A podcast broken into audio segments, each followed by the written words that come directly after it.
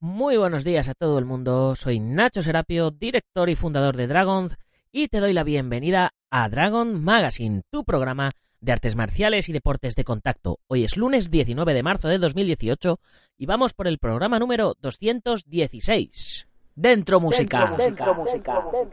Don't concentrate on the finger or you will miss all that heavenly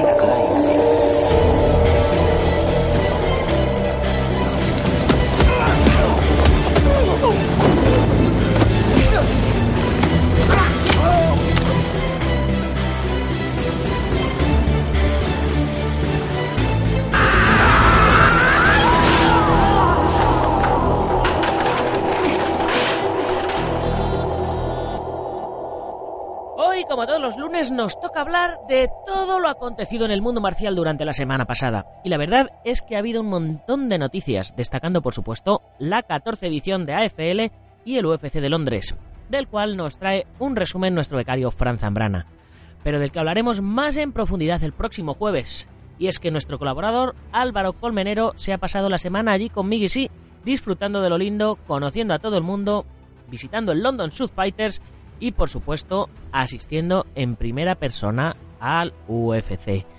Muero de ganas porque me lo cuente todo.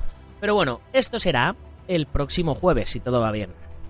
Pero antes, como siempre, Comunidad Dragon, la mayor comunidad de apasionados de las artes marciales y deportes de contacto. Por 10 euritos al mes tenéis la revista Dragon Magazine en vuestra casa, enviada a domicilio en papel, en digital en vuestro móvil y en vuestro ordenador, acceso a la plataforma de cursos online con casi 300 vídeos y 30 libros ya para descargar, 15% de descuento en la tienda online, gastos de envío gratis y un montón de cosas más.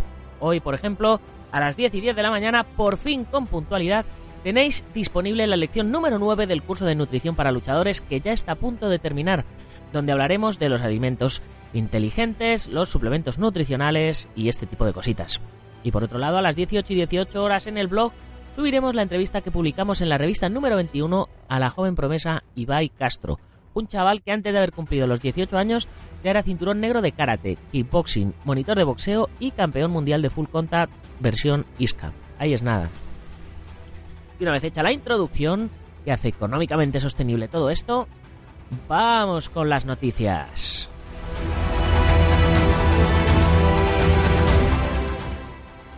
Bien, la primera noticia que nos llega hoy es la que hemos puesto de, titular en el programa y y bueno, ya hacía tiempo que no nos llegaba así. ¿Os acordáis del chico de la katana, no? Pues, pues cuidado, con, cuidado con la chica de la katana. El titular dice así.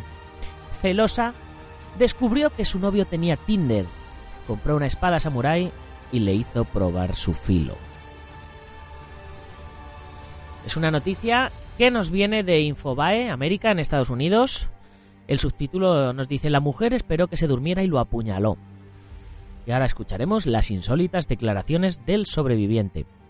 Emily Javier, la espada samurai y su exnovio Alex Lovell, quien sufrió serias heridas de todo en todo el cuerpo. La habitación estaba completamente a oscuras, nada se veía. A su lado, su novio dormía. Tomó de la mesa su celular, prendió su pantalla para poder alumbrar, la acercó debajo de la cama y tanteó. La encontró. La espada samurai que había comprado días atrás allí, filosa, esperando ser usada. Quien a tiendas intentaba hacerse con el arma blanca en la tranquila vivienda de Camas, Portland, Oregón, era Emily Javier, de 30 años. Quien dormía a su lado era el hasta entonces su novio Alex Lovell, de 29 años, fanático de los videojuegos y de las artes marciales, y también de las películas de Kung Fu. Pero el motivo por el cual Emily estaba a punto de apuñalar a su novio no era su pasión por sus horas frente a la pantalla matando enemigos digitales. La joven había encontrado en el teléfono de su novio una app dedicada a las citas con desconocidos, Tinder. Esa aplicación era un indicio más de lo que su insólito instinto la estaba dictando desde hacía tiempo, que Alex la estaba engañando. También había notado que en su espalda tenía rasguños y que no eran productos de sus apasionados encuentros o de una pelea virtual en algún violento videogame. Tampoco el cabello de una mujer que encontró una vez en el drenaje del baño y que claramente no coincidía con su color de pelo. Cuando esa noche de 3 de marzo Pasado, la celosa novia tomó la espada y comenzó a gritarle y a cortarlo. El joven, con quien había convivido dos años atrás, logró salvarse gracias a sus conocimientos de artes marciales aprendidos de manera casera gracias a sus horas dedicadas a las pantallas. Fui capaz de sobrevivir a través del Wing Chun, dijo en sus declaraciones a los medios. El Wing Chun es una especialidad milenaria creada por una monja superviviente del templo Shaolin. En diálogo con The Oregonian, Lovell dijo, Vi la mirada en sus ojos y me asustó hasta la mierda. Le dije que la amaba y que ella estaba matándome. Tenía que llamar a la policía o yo moriría.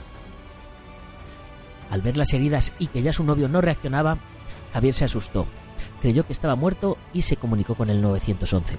Les contó lo sucedido. Del otro lado del teléfono, la descripción de la joven sorprendió al operador. ¿Utilizó la espada? Creo que está muerto, tienen que apurarse, le rogó. Cuando los oficiales llegaron al lugar, vieron a Alex Lovell acurrucado en un charco de sangre. En las paredes de la habitación solo podían verse salpicaduras. Su estado era serio y sus heridas eran profundas. Estuvo a un milímetro de perder tres dedos de su mano derecha. Los médicos lograron reconstruirla. También presentaba heridas en el torso, los pies, las piernas, el cuello y la cabeza. Estuvo muy cerca de morir. Al hablar con el medio local, el joven se mostró satisfecho por haber sobrevivido. Estaba tan orgulloso de haber vencido a esa loca aprendiz de samurái con odio en su corazón Estuve preparando toda mi vida para algo como esto, dijo orgulloso el fanático de los videojuegos y películas de artes marciales. En su declaración, Javier explicó por qué llegó a ese límite insólito de violencia. Acordémonos que Javier es la chica. Es Emily Javier. Que si no, esto se, nos, se, nos, complica el culebrón. En su declaración, Javier explicó por qué llegó a ese límite insólito de violencia. Cuando descubrió todos los indicios sobre la infidelidad de su novio, se desesperó. Ya lo había confrontado antes y éste le había negado las acusaciones. Decía que nunca la había engañado, pero esta vez dijo a los policías que la interrogaron, las evidencias eran muy claras. Fue por eso que se dirigió a un centro comercial y eligió el más filoso de los sables samuráis. Y pensó, lo apuñalaré mientras esté durmiendo. Además de la espada, también tenía preparados dos cuchillos escondidos entre la ropa de la cama que compartía con su no tan amado novio, que hija de la gran puta. Javier la chica sigue bajo custodia policial y es probable que pase un buen tiempo tras las rejas. Mientras tanto, su ex, Lovell, muestra un extraño comportamiento, un orgullo insólito para lo ocurrido. Este sentimiento que tengo por haber ganado la pelea con mis manos y absolutamente la mejor sensación. He practicado todos los deportes, ganando grandes juegos, descendiendo duras montañas con mi snowboard. Esto fue lo mejor, dijo, y agregó, Llamó a las autoridades y salvó mi vida. Espero que eso cuente para algo. Es un poco complicado. Creo que ella necesita ayuda seria, concluyó. Joder, vaya patada de colgado. en fin, hacía tiempo, hacía tiempo que no, que no teníamos un, una noticia de este tipo. Pero bueno, eh, de aquí vamos a extraer un par de cosas. Lo primero, eh, si tienes una katana en casa, eh, no tengas Tinder. O si tienes novia, no tengas Tinder. Yo ahí lo dejo, ¿eh? Eh, bueno, el Tinder es, ya sabéis, es una aplicación esa como el, como el Badu, como el Mythic y todo esto de, encontrar pareja. Así que bueno, raro era también que el chico la tuviera, pero vamos, eh, tampoco hacía falta coger una katana, con, con mandarle fuera de casa creo que, que había suficiente. Pero bueno, ahí está el aviso. Vamos a pasar a la siguiente noticia. El emisario del karate tradicional, una noticia que nos viene desde el periódico de Ibiza y es en referencia a Kobayashi Kunio, uno de los mejores instructores del mundo de karate que pasó este fin de semana pasado por, eh, por Ibiza a hacer un curso. Uno de los mejores instructores de karate que hay en el mundo estuvo el fin de semana pasado en Ibiza. El sensei Kobayashi Kunio ofreció un seminario en el Polideportivo Sapedrera en San Antonio. El curso fue presentado en el gimnasio Dojo Roy Pi y continuó hasta el domingo a las doce y media. En el mismo participaron más de un centenar de karatecas, entre ellos presentes algunos de los más destacados del archipiélago, pero también deportistas de todos los puntos de la península, así como algunos venidos desde Portugal, Alemania, Marruecos y Suiza. Que hayan venido practicantes de este arte marcial de otros puntos de Europa es solo un reflejo de la inminencia que está presente en la isla. Kobayashi, que posee el séptimo dan, está considerado uno de los mejores instructores de la Japan Karate Association del mundo y en el seminario estuvo también presente Fernando Rivera, máximo representante español de esta organización. Pues desde aquí les damos la enhorabuena y, nada, pues eh, pasamos a la siguiente noticia que también es de las que se de las que traen cola. Eh, nos viene del diario newyork.com y dice así: profesor latino de karate detenido por acosar a niña en el Bronx. He visto otros titulares en el que decían presuntamente, pero mm, en esta ocasión no pone presuntamente. En la noticia ya sabéis, como os digo siempre, que todas estas noticias eh, tienen un enlace dentro de, la página del podcast en dragon.es barra podcast barra 216, que es el programa de hoy. Tenéis el enlace para ver todo esto. Aquí tiene... Eh, eh, la noticia viene acompañada de la típica foto con cara de criminal. Eh, parece que buscan la peor foto que, puedan encontrar para, la gente. Y bueno, se enfrenta a cargos de abuso sexual y contacto físico violento. Es una noticia que viene... pues eso, del diario de Nueva York. Nos dice Anthony González, un instructor de karate, ha sido arrestado por presuntamente agredir sexualmente a una niña de 7 años en un baño durante horas, informó la policía de Nueva York. La policía busca además víctimas potenciales adicionales de González de 37 años. El profesor de karate enfrenta cargos de abuso sexual, contacto físico violento y actos perjudiciales contra una menor de 7 años durante 3 horas dentro de una academia de artes marciales ubicada en la 914 Prospect Avenue en enero. No nos, no nos vienen más noticias, a lo mejor en alguna otra de las que había, eh, de las que había encontrado nos explicaban un poquito más en detalle lo que, lo que había pasado, pero bueno, eh, ya sabéis, eh, estas cosas no se, no se pueden permitir, evidentemente, y es una vergüenza para, para todos nosotros. Igual que en la anterior noticia, pues hablaba de que el chico era practicante de artes marciales eh, a través de YouTube, que el Wing le había salvado la vida, en fin. Creo que todo este tipo de gente no nos hace ningún flaco favor, porque la verdad es que la comunidad marcial somos algo bastante más grande y, y dentro de que podamos estar un poco más o menos flipados, somos bastante más serios que todo eso. En fin, pasamos a la siguiente noticia. Eh, curso de Full Kempo. Eh, Aurel Mineru Pirtea eh, campeón mundial de full tempo, de knockdown, de grappling y de MMA amateur, eh, que está preparándose ya para su salto a profesional en MMA. Eh, va a impartir un curso de esta modalidad que se incorporó este año dentro de la, del Departamento Nacional de la Federación Española de, Kempo. Dentro del Departamento Nacional de Kempo de la Federación Española de Karate. pues va a impartir un curso el próximo fin de semana eh, de 9 a 2 el sábado y de 4 a 8 en la Escuela Busido en Montrove, Oleiros, Avenida Rosalía de Castro, de Castro 41, uno de nuestros patrocinadores que nos ayudan a que podamos sacar el, el programa todos los días.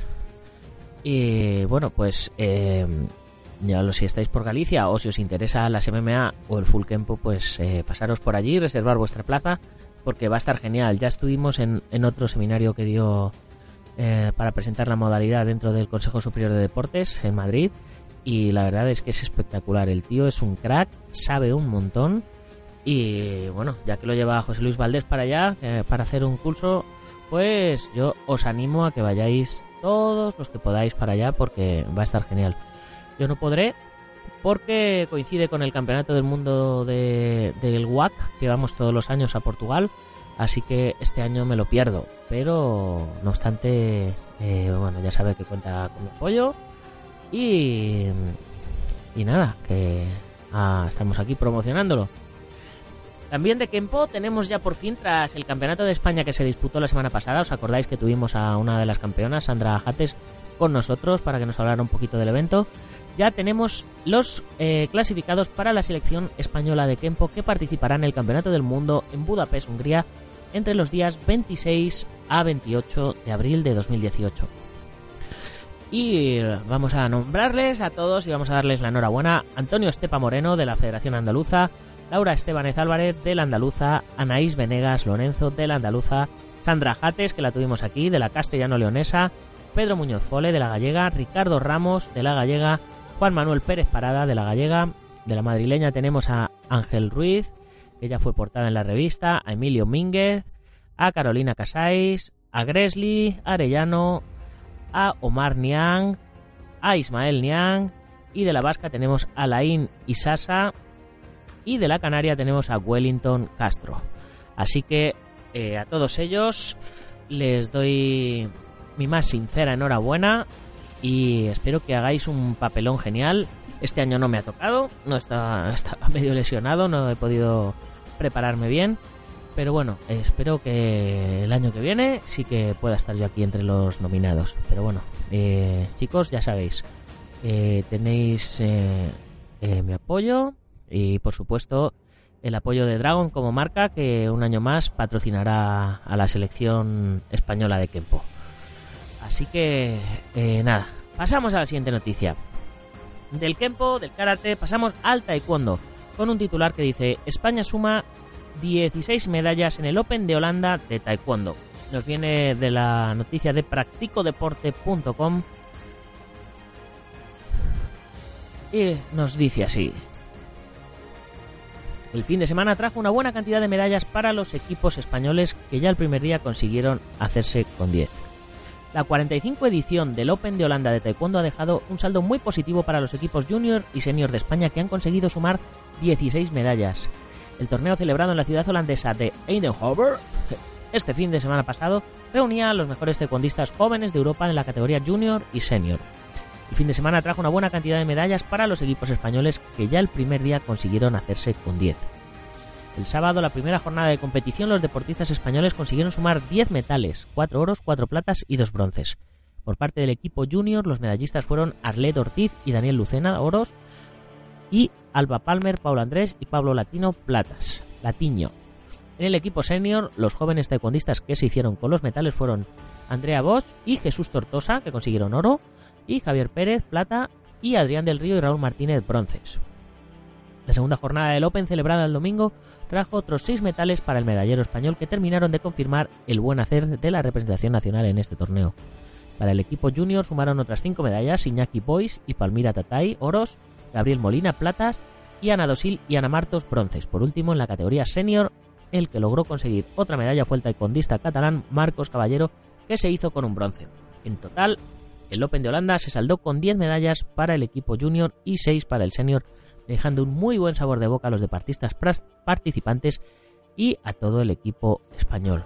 Pues me alegro un montón de que por fin las noticias que nos vienen del taekwondo sean de éxitos y no sean de problemas administrativos. Otra noticia que nos viene de marca.com dice así, Carlos Navarro pierde el primer lugar de la clasificación mundial de taekwondo. Eh, Carlos Navarro no era el joyas de Gran Hermano. Eh, ¿Se metió a profesionalizarse en las joyas en taekwondo o, o cómo es esto? Veámoslo a continuación. Pese a que Carlos Navarro, ganador de la medalla de bronce en el Campeonato Mundial de Taekwondo Muhu de 2017, no ha competido en los últimos meses, el atleta mexicano continúa en los primeros lugares del ranking mundial y olímpicos de la Mundial de Taekwondo. Aquí la siguen llamando VTF, WTF. Ya sabéis que ahora se llama WT. Para que la gente no lo confunda con What the fuck.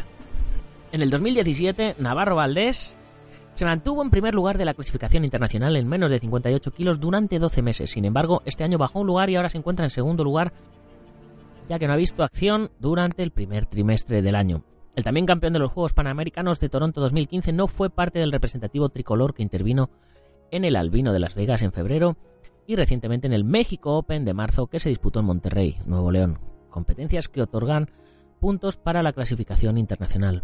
Según el ranking olímpico del mes de marzo de la What the Fuck, Carlos Navarro ocupa el segundo casillero de su categoría con 333,41 puntos. El mexicano cedió la primera posición a Taekwondo Kim de Corea, quien suma 596,18 unidades en el primer lugar de la clasificación. Y pasamos a la siguiente noticia, porque tenemos un montón de noticias del taekwondo, pasamos ya al kung fu. El titular nos viene de vocesdecuenca.com y nos dice así, el Polideportivo San Fernando acoge al tercer torneo de Gusú con 200 participantes de toda Cuenca. Era un evento del que ya estábamos avisando hacía, hacía semanas y por fin se realizó este fin de semana pasado.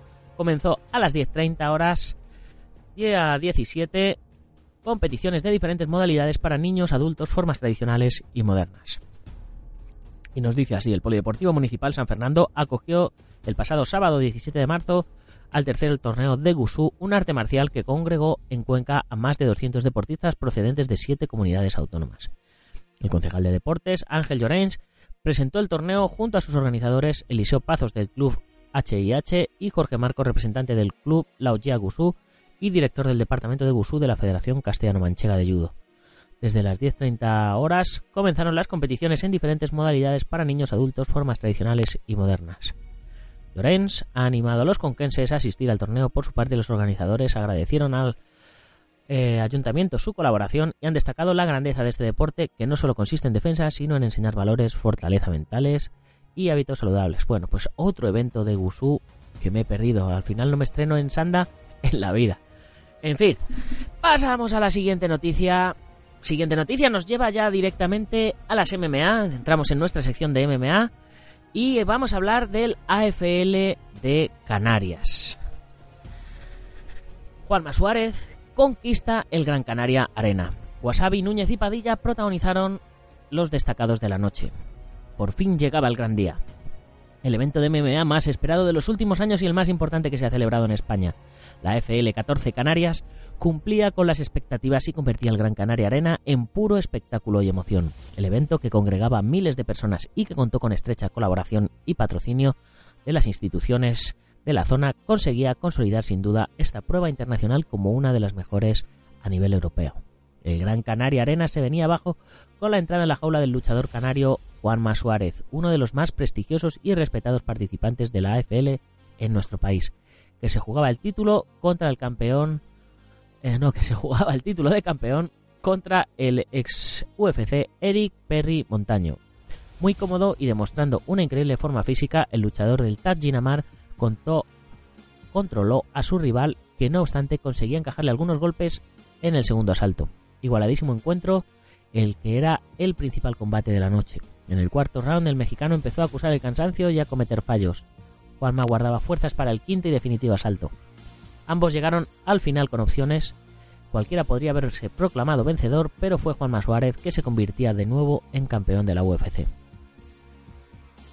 También estuvo entregadísimo el público con Enrique Marín Wasabi, que se vio las caras con Yuki Yamasaki, prestigioso luchador del evento de Japón Pancrase, que pocas opciones tuvo frente al sevillano. El UFC llevó el peso de la pelea desde el principio con golpes muy directos al rostro del japonés, que le fueron haciendo mella en el segundo round. Yamasaki demostraba resistencia como buen encajador, pero los golpes de Wasabi no dejaban de llegar. La preparación física del japonés fue clave para aguantar durante los dos primeros asaltos la fuerza imparable del sevillano. Desde su esquina, eso sí, Yamasaki daba por concluida la lucha dando la victoria por KO técnico a Enrique Marín Wasabi. Increíble la victoria fulminante del gran canario Gerardo Núñez frente a otro UFC, el veterano Igor Araujo, en el primer asalto. El del Black Lion Team noqueaba a su rival en solo unos minutos y saltaba de la jaula nada más vencer para fundirse en un emocionado abrazo con los suyos en las gradas. Siguiente pelea, extraordinaria victoria por sumisión en el primer asalto eh, del peleador de UFC Jonathan Ortega contra el brasileño Thiago Martins del equipo Seven Island Jiu-Jitsu de Gran Canaria, o Siete Islas Jiu-Jitsu. Igualadísima lucha en la que ambos ofrecieron un gran espectáculo y que sin embargo se apuntaba el chileno que anotaba así la novena victoria en su carrera. Una de las grandes sorpresas de la noche la daba el luchador del Tajinamar Lionel Padilla, que apenas dejaba opciones al ex UFC Hermes Franca. Desde el principio el Gran Canario salió con las ideas bien claras para llevar la iniciativa en todo momento. Padilla, que solo cuenta con una derrota en su trayectoria, buscaba su séptima victoria frente al brasileño. Sin nada que perder, el de Tajinamar salió a por todas ofreciendo todo un espectáculo que puso en pie al Gran Canaria Arena ante un veterano como Franza. El Gran Canaria Arena se venía abajo también cuando el histórico del kickboxing Rafa del Toro aparecía por el pasillo. Impresionante la ovación del público que sin embargo se quedaba con las ganas de verlo en acción. Nada más comenzar, un mal paso de su contrincante, Jordi Fernández dejaba lesionado de, la rodilla al catalán que se retiraba de la jaula en camilla, dando a Rafa victoria por cao técnico. Lo siento mucho por el público, se lamentaba del toro. Me quedo con ganas de demostrar lo que puedo hacer en un evento tan importante como este. Espero poder desquitarme pronto en una revancha. Enorme fuerza física demostraba el local Seven Zui Ruiz, que con tan solo 24 años no dejó de presionar a su rival, el brasileño afincado en Lisboa, Víctor Marinho, El del Tajinamar, lejos de achicarse frente al que estaba considerado el mejor del peso bantam en su país, lograba una impresionante victoria por KO en el segundo asalto que le valía la gran ovación del público. Un solo asalto le bastó al local Paco Estevez para ganar por cada técnico al peruano Jackson Mora. El de Taz Academy completaba de forma espectacular su tercera actuación en la FL. En todas ellas siempre ha tenido la victoria en un solo asalto. KO por sumisión para el venezolano Cisco González, que luchaba contra el colombiano afincado en Gran Canaria Rogelio González, disputada muy igualada para los dos que luchaban por segunda vez en AFL ofreciendo un muy buen combate.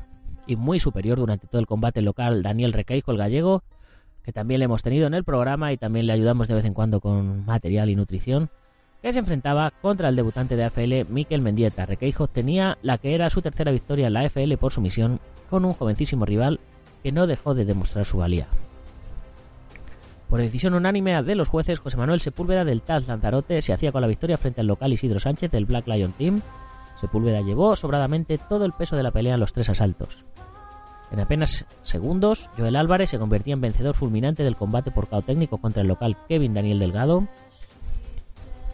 Disputada la lucha entre el portugués Jean-Claude Caballero y el debutante Al eh, la lucha se iba finalmente para Caballero, muy igualados también los tres asaltos entre Lionel Moreno del Black Lion Team e Ismael Borrego del club de lucha Guanarteme. lucha Guanarteme. Finalmente, y tras concluir con las mejores condiciones físicas, la victoria era para Borrego. El tercer combate del evento tuvo como vencedor a Sebastián Santana, que luchó contra Néstor Oropesa, y a pesar de que Néstor arrancó llevando el peso de la lucha, terminó acusando el exceso de cansancio por sumisión por Kevin Cordero en el primer asalto en el combate disputado contra Gabriel Brazuca Rumán y combate por KO técnico para Jonathan Guerrero en el primer asalto con un rodillazo que hizo tocar el suelo al debutante Iván Padilla. 17 combates y un público entregado con cada uno de los luchadores fue el resultado de la que ha sido sin duda la mejor velada celebrada en España.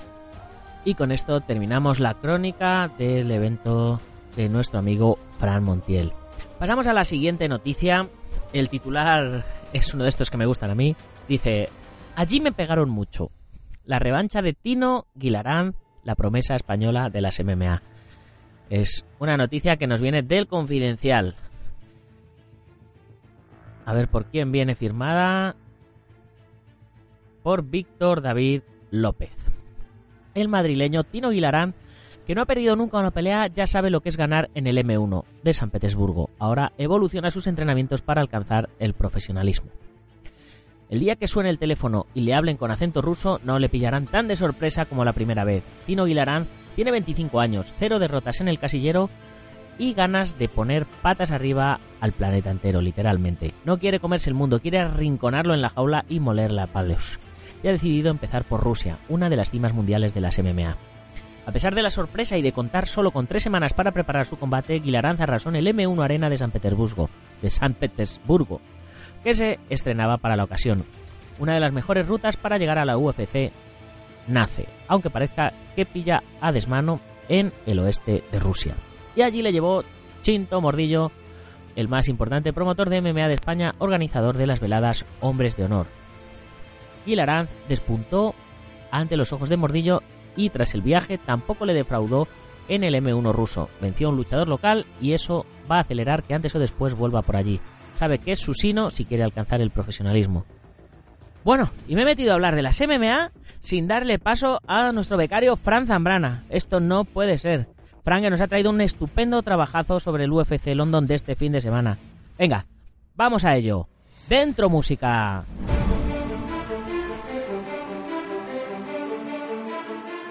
Muy buenas a todos, en especial a Nacho Serapio, soy Francisco Javier Zambrana Durán, arroba Neifran Zambrana en Twitter, Francisco Javier Zambrana Durán por allá por los senderos de Facebook. Y bueno, hoy es lunes y volvemos a hablar de la UFC en un fin de semana en el que, bueno, para los oyentes de Málaga de la 94.3 Sport Direct hemos tenido una media maratón completamente impresionante en la que, bueno, pues sí, pues participé y eh, terminé en una de las posiciones que se había vaticinado un poco en el programa que repasábamos.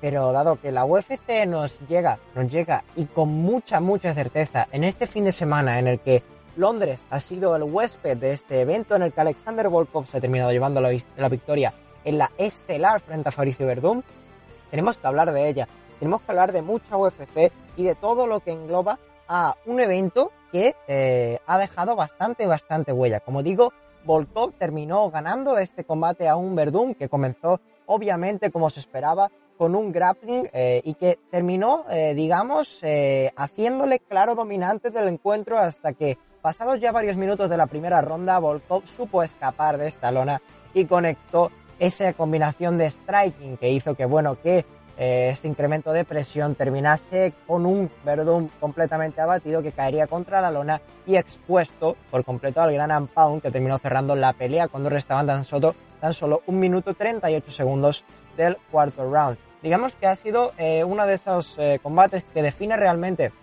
el futuro de, esta categoría del peso pesado y que eh, estamos viendo realmente un cambio como, como se vaticinaba un poco y obviamente estamos viendo un, eh, una manera que tiene la UFC de allanar el camino a lo que va a ser lo que vamos a ver durante todo este año. Eh, una batalla de pesos pesados que va a dar bastante, bastante de qué hablar. En la siguiente pelea, Jan Blachowicz consiguió eh, lograr la venganza frente a Jimmy Manuwa por una decisión unánime en su revancha. La variedad y el control del ritmo que, que propuso Blachowicz eh, fue lo que finalmente le terminó dando pie a que se llevase el encuentro. E igualmente, un uppercut inesperado eh, aturdió a Manuwa y lo dejó en la lona durante el primer asalto, lo que hizo que, bueno, que estuviese más o menos nivelado lo que era el combate de ahí en adelante, aunque obviamente Blachowicz dio mucho más, como decimos, por esta variedad y control del encuentro. Igualmente, tenemos que hablar igualmente de eh, el tema de Leon Edwards, que logró un triunfo en el segundo round con su knockout técnico frente a Peter Sobota cuando faltaban 4 minutos con 59 segundos el tercer asalto. Igualmente, eh, vamos con otro de los aspectos eh, más importantes de esta, de esta velada, que nos ha dejado pues el desempeño de la noche para un Alexander Volkov que se ha terminado llevando 50 mil dólares por noquear a un Fabricio Verdum. Como decimos, pues parece ser que va a orientar su carrera hacia otra salida, como podría ser, mm, por ejemplo, la WWE, eh, aquello que dijimos eh, la pasada semana, el jueves, en el programa de R2D2, y que, bueno, pues eh, ha terminado, como decimos, este bono de la noche siendo para Alexander Volkov. más tarde, el otro bono se lo terminó llevando Paul Craig por lograr una sumisión en el último minuto de su encuentro preliminar. Igualmente, la pelea de la noche fue para Jan Blachowicz y Jimmy Manuwa por su duro encuentro en esta coestelar frente a un Jan Blachowicz que, como decimos, pues el plan tocara, pero que tuvo control y más variedad. Eh, tenemos que comentar algo bastante destacado también, como ha sido el aspecto de que, bueno, Bay Cavallo de Fabricio Verdún obviamente ha sido el que más eh, está llevado en este marketing, ha recibido un total de 15 mil dólares por parte del programa patrocinio de Reebok y eh, ha terminado pues siendo el que más ha llevado. Nadie ha pasado de los 5 mil dólares en una cartelera que ha dejado un total de 96.500 dólares de beneficio para la marca estadounidense y que, bueno, pues hemos tenido eh, un máximo de, eh, como digo, 5.000 dólares y la mayoría de los peleadores han llevado en torno a 3.500 dólares en un evento de la UFC.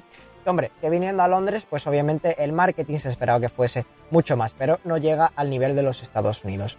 Finalmente, para concluir, eh, únicamente debemos destacar el aspecto de que, bueno, no tendremos UFC el próximo fin de semana, pero sí tendremos el sábado 7 de abril uno de esos eventos que nos pone la piel de gallina. El UFC 223 que vendrá con un Ferguson Khabib Nurmagomedov, que nos va a dejar, pues eso, como digo, con la piel de gallina, pero también con mucha, mucha ansia de que llegase por fin ese día y de que por fin tuviéramos el momento que todos esperaban, como es este, esta llegada de Khabib Nurmagomedov a lo que puede ser, ¿por qué no? El campeonato interino de verdad, el campeonato que no sea ese, ese, esa, digamos, eh, subcategoría como es el interino y que por fin pudiese luchar eh, de manera adecuada en la categoría Lightweight. Así que bueno, os iremos contando durante esta semana sobre todo las noticias el próximo jueves, que tenemos bastante y bastante interesantes, todas ellas. Y bueno, lo dicho, nos veremos y espero que disfruten de este evento que ocurrió el sábado, en una hora más o menos razonable para todos los europeos y que pudimos disfrutar con bastante, bastante fiel. Así que bueno, nos veremos en la próxima. Hasta la próxima. Chao, chao.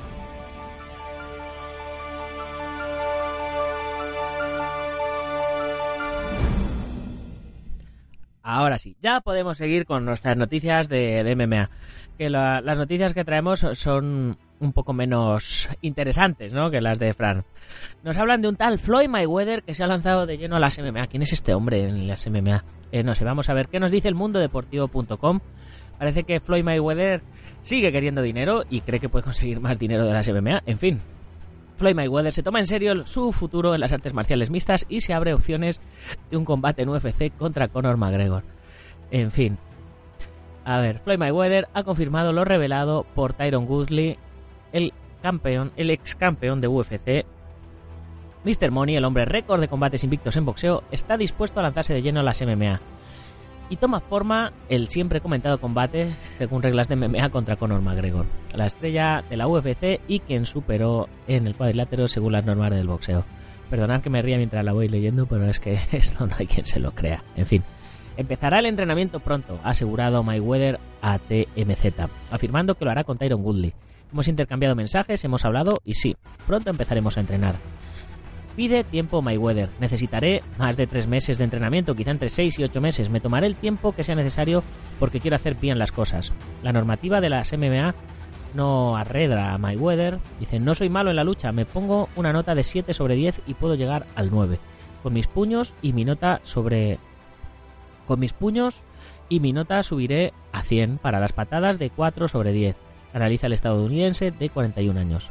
En agosto de 2017 en Las Vegas fue muy superior al irlandés Conor McGregor en su terreno, el boxeo. Ahora podría estar dispuesto a ofrecer una revancha acudiendo al territorio de la estrella de la UFC, principal organizador de combates de MMA, aunque a Mr. Money le gusta controlar cada detalle en sus peleas. En fin, eh, sigamos, eh, todavía no hemos llegado a, la hora de, a la sección de cine, pero bueno, en fin, hablando de cine, eh, siguiente noticia le dicen, le tienen fe CM Punk se ha transformado y lo demostrará en su próxima pelea. Recordemos que CM Punk era un luchador que venía del wrestling y que ha tenido un par de peleas. Eh, bueno, vamos a ver qué nos cuenta la noticia y seguimos hablando. Esta noticia nos viene de, de deport.com. Aunque muchos pensaban que CM Punk ya no tenía nada que hacer en la UFC, el peleador Sergio Pettis aseguró que sorprenderá a muchos en su próximo combate. CM Punk no pudo tener peor debut en la UFC. Tras varios meses de espera, el ex campeón de la WWE se enfrentó a Mickey Gall en septiembre de 2016, pero apenas pudo aguantar dos minutos en el octógono antes de ser vencido por su misión. Después de esta decepcionante presentación, muchos fanáticos pensaron que la aventura de CM Punk en la UFC había llegado a su fin, pero lejos de dar un paso al costado, el peleador nacido en Chicago empezó a entrenar duro para su regreso a la jaula. Según Sergio Pettis, quien compite en la división mosca de UFC, CM Punk ha progresado mucho en los últimos meses gracias a su gran disciplina y que muchos podrían llevarse una sorpresa en su próximo combate. CM Punk está evolucionando mucho, definitivamente entrena fuerte. El sujeto está ahí todos los días, es un campamento difícil. Entrenas una vez al a empezar el día, en la noche tenemos dos horas de entrenamiento con las sesiones de manoplas y además de trabajo con el saco, boxeo y cardio, explicó Pettis, quien compite en UFC desde 2013. Veo mucha mejora en sus habilidades. Su entendimiento del deporte es muy diferente. Creo que ahora entiende mejor las posiciones en lugar de solo reaccionar. Es genial ver su transformación. Creo que lo va a hacer genial. Si tiene una próxima pelea o lo que sea, ya sabes. Va a lucir bien en combate, finalizó Pettis. ¿Tendrá en Punk su esperada revancha en la UFC? Pues no lo sabemos, pero CM Punk era uno de los nombres que se barajaban para la primera pelea de Mayweather en MMA, por eso he querido meter eh, la noticia aquí. Y ahora otra noticia que no tiene nada que ver con CM Punk ni con Mayweather, pero bueno, dice, eh, mujer transgénero hace historia venciendo a un hombre en las artes marciales mixtas. La noticia nos viene del confidencialcolombia.com, era algo de lo que ya habíamos hablado en su momento. Y y bueno, nos dice, Anne Beriato, una mujer transgénero oriunda de Brasil, hizo una proeza después de vencer en un combate de MMA a su contrincante Raison Paixao por decisión unánime. Este es el debut de Beriato, que desde los 7 años se ha venido preparando en la disciplina y asegura que a pesar de su proceso hormonal se siente en la capacidad de competir contra cualquier hombre. La luchadora cuenta con 21 años y es protagonista de lo que fue la primera pelea entre una mujer transgénero y un hombre en toda la historia de las MMA. Su especialidad es el jiu-jitsu.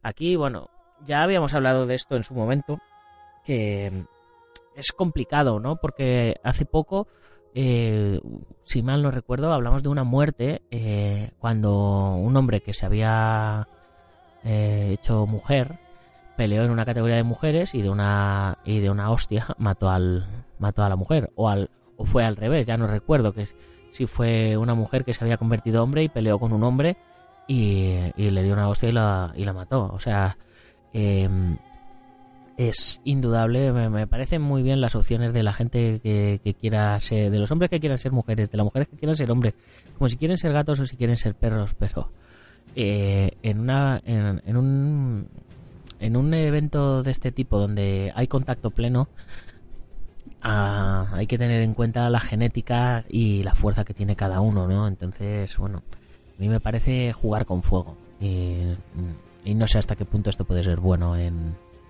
eh, en este tipo de deportes de contacto.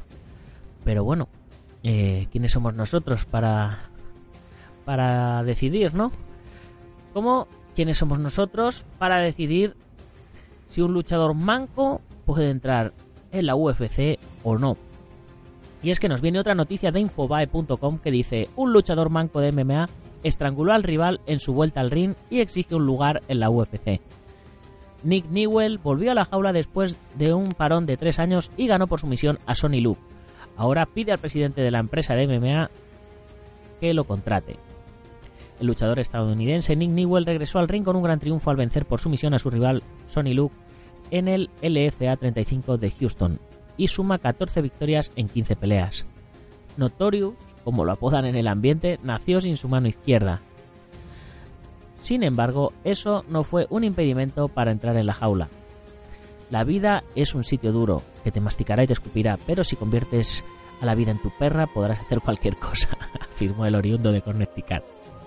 A Newell solo le bastaron dos minutos del primer round para alcanzar la victoria, después de aplicar una llave al cuello de la cual su contrincante no pudo salir. Tras el tapeo de Luke, se hizo con una nueva victoria y pidió que se cumpla su deseo, luchar en UFC, la empresa más grande de artes marciales mixtas. El estadounidense no peleaba desde 2015, año en que decidió parar por una serie de lesiones y tras entrenar duro volvió a la competición con más ganas de alcanzar su objetivo que nunca. Les di 14 razones por las que pertenezco a la UFC. Soy uno de los mejores luchadores del mundo y lo demostré 14 veces, sentenció Newell. El luchador participó en 15 combates como profesional, de los que ganó 14 y perdió solo uno, curiosamente ante Justin Gaethje, ahora figura de la UFC. No es la primera vez que Newell intenta ingresar en la compañía de Dana White. Tras debutar en 2009 en la empresa Cage Fight Extreme y conseguir 5 victorias consecutivas, pasó a la Cage Fight Extreme Championship en donde acumuló otros 9 triunfos. Fue en ese momento donde trató de formar parte de la gran empresa. Pues nada, eh, lo que hablamos. Eh, ojalá eh, que pueda entrar en, en UFC, pero realmente ante una persona con dos brazos eh, o, con, dos puños y dos piernas, creo que, va a estar eh, francamente en, inferioridad de condiciones. No obstante, eh, todo el mundo merece una oportunidad. A lo mejor el tío con un brazo y dos piernas es, es más fuerte que otros con, dos brazos y dos piernas. Pero bueno, ahí estamos. Pasamos a la siguiente noticia. Ya nos pasamos al mundo del cine. Ya estamos en, en el final del, del programa, en la recta final donde comentamos un par de opiniones de, cine, un par de noticias de cine, perdón. Y la primera nos viene de la opinión.es, de ahí que haya dicho un par de opiniones. Nos, nos dice cuatro largos y 14 cortos compiten por el premio de Canarias Cinema. Los realizadores descubren sus trabajos durante el primer fin de semana del certamen. La decimoctava edición del Festival Internacional de Cine de Las Palmas de Gran Canaria mostrará 20 obras conectadas con el archipiélago, cine hecho en Canarias o por canarios o relacionados con las islas. Y a las producciones seleccionadas se le unen 14 cortometrajes y 4 trabajos que superan los, 14 minutos, los 40 minutos de duración.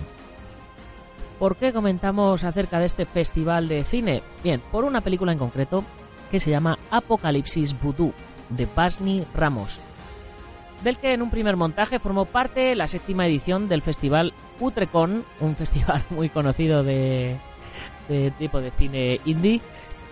Y esta película es una disparatada buddy movie única en el panorama cinematográfico español, que combina kung fu, lucha mexicana, vudú y zombies. Así que eh, nada, eh, echar un vistacito a través de vuestras redes a ver si encontráis algo de Apocalipsis Vudú y ya lo comentaremos en nuestro programa de cine. Venga, y pasamos a la siguiente noticia que, como no, no podemos despedirnos hablando de cine sin hablar de Jackie Chan. Por supuesto, eh, la noticia nos viene de la gran época.com y dice Jackie Chan encabeza la campaña del Partido Comunista Chino para prohibir el código samurái. Eh, a ver, a ver, a ver qué es esto. Eh, Jackie Chan, la estrella del cine de Hong Kong que ganó fama por retratar las artes marciales chinas durante sus primeros años, ahora está presionado, presionando por una nueva ley en China para prohibir el busido, la tradición de las artes marciales propias de Japón conocida como Código del Samurái. Bushido significa literalmente el Tao de las artes marciales, enfatizando el espíritu recto de los practicantes de artes marciales.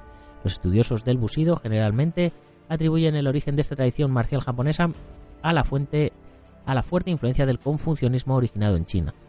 Jackie Chan, de 63 años, se alineó estrechamente con los puntos de vista autoritarios del Partido Comunista Chino en las últimas décadas y ahora se le identifica ampliamente en todo el mundo de habla china como portavoz del régimen de Beijing. El 9 de marzo, Jackie Chan fue uno de los 38 delegados de la Conferencia Consultiva Política Popular China que propuso una normativa para proteger la dignidad nacional en la sesión anual del Congreso Nacional Popular, que es el Parlamento de Escribanía del régimen chino. La nueva ley propuesta prohibirá a cualquier ciudadano de la República Popular China abogar por el militarismo japonés, el fascismo y el busido japonés y lo convierten en una ofensa criminal. En fin, bueno, la noticia es bastante más larga, no la vamos a leer entera, pero bueno, yo pensaba que el código samurai era un código ético, no, no era una ley, no sé, a mí me parece me parecen ganas de poner a Jackie Chan en la palestra y, de utilizar su nombre para, para fines políticos, la verdad. Pero bueno. Y la última noticia de hoy, no podemos dejar de hablar de cine sin hablar de esa esperada eh, nueva entrega de Karate Kid. Y nos sale un, un titular hoy que dice Karate Kid, nuevo vídeo del ensayo de la pelea final se viraliza en las redes. Evidentemente yo cuando leí esto me fui corriendo a ver, a ver la noticia y decía, a propósito del último tráiler de Cobra Kai, un nuevo vídeo de la memorable pelea entre Daniel LaRusso y Johnny Lawrence se filtró en las redes. Claro, yo me he puesto a, a cotillear, digo, digo ya, han, ya han sacado ahí un vídeo de, de la pelea final de la, de la nueva serie y tal. Y no, eh, lo que es es un vídeo eh, de los ensayos de la pelea final, de la famosa patada de la grulla y demás, y de cómo lo estuvieron ensayando antes de, de grabarlo. Y la verdad es que a los que somos fans del cine y fans de la saga, eh, pues la, la, verdad es que está súper chulo. Eh, me, ha gustado y a nivel a nivel friki, ¿vale? Eh, me, ha gustado. A mí me gusta mucho el cine de, acción y me gusta mucho ver los making offs y los y los, ensayos y, todo lo que hay detrás de las cámaras para que dé el resultado. Entonces, bueno, pues no era de la nueva serie, evidentemente lo han filtrado para hacer publicidad de, de esta nueva serie, para que siga estando en el candelero, que no se olvide y que cree que cree expectativas, ¿no? Que cree hype, como lo llaman ahora. Pero bueno, eh, está guay. Así que pasaros por dragon.es barra podcast barra 216 y tenéis el enlace para poder ver el ensayo. Y ya con esto me despido hasta mañana. No sin antes recordaros que tenéis la tienda dragon.es para comprar lo que os haga falta en material de artes marciales. Ya sabéis, kimonos, nutrición, armas de cobudo, protecciones, ropa de MMA, tatamis, trofeos, lo que sea. Pasaros por dragon.es y si os perdéis mucho, dragon.es barra tienda y ahí lo tenéis todo. Y por supuesto, nos despedimos mencionando a los patrocinadores que nos están apoyando en esta nueva etapa de la revista para que continuemos haciéndola mensualmente en papel y que os la enviemos por correo. Ya os digo que lleva la revista en la imprenta desde la semana pasada, eh, con lo cual tendría que llegar esta semana y salir para vuestras casas eh, pues a finales de semana, me imagino. Eh, la pega que yo me voy el martes o miércoles a Portugal al Campeonato del Mundo WAC. Eh, y no sé si voy a poder enviároslo antes o no. Si no, lo enviaré al, el mismo lunes o martes, según me llegan las revistas. No sé cuándo me llegan. Eh, si no hubieran llegado, pues nada, no han llegado. Pero si han llegado eh, y, no, y nos las podemos enviar a alguien entre semana, el lunes las tenéis todas de camino. Así que no os preocupéis que la máquina sigue en marcha. Y ya estamos terminando la nueva revista de abril. Porque me, ha costado, pero ya vamos cogiendo el ritmo. Y este mes vais a tener dos, casi dos revistas. Ya sabéis que el, mes pasado no fui capaz, se, me, se me acumuló el, trabajo, pero bueno, ya, ya, le, ya le he cogido al ritmo. Ya he cogido el toro por los cuernos. Ya tenéis, eh, del lunes, miércoles y viernes tenéis eh, nuevas entradas en el blog. Los martes tenéis un nuevo libro subido cada día y los jueves tenéis una nueva galería de fotos en la comunidad Dragón. Y todos los días vuestra lección en vídeo dentro de la comunidad. Así que venga, muchas gracias queridos patrocinadores, Centro Deportivo Buguenqui en Yuncos Toledo, Escuela Busido en Montrove Oleiros, Ángel Ruiz Jim en Las Rozas Madrid, el maestro internacional Joaquín Valera de Jalmín Jacquido en Valencia Castellón, nuestro programa hermano MM Adictos, el maestro Antonio Delicado de la mitosa internacional Coso Río Kempo Asociación, el gimnasio Feijó, en la zona de Río Rosas, Madrid, spaceboxing.com de Dani Romero. Y por supuesto los suscriptores anuales, los miembros de la comunidad Dragon y los lectores que mes a mes compráis la revista también y suelta cada ejemplar a través de nuestra web. Ya para terminar, recordaros, si os ha gustado el programa, ya sabéis, compartirlo con vuestros amigos y si no, con vuestros enemigos, pero compartidlo. Gracias por vuestras valoraciones de 5 estrellas, en iTunes, los likes en iBox y por vuestros comentarios que día a día nos ayudan a mejorar, a posicionarnos mejor y a que más oyentes nos conozcan.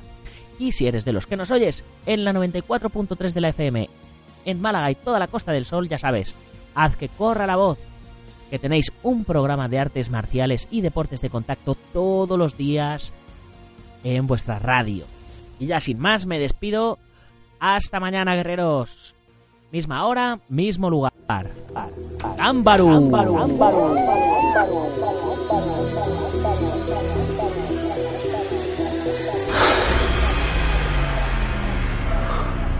Ya sé cómo fue.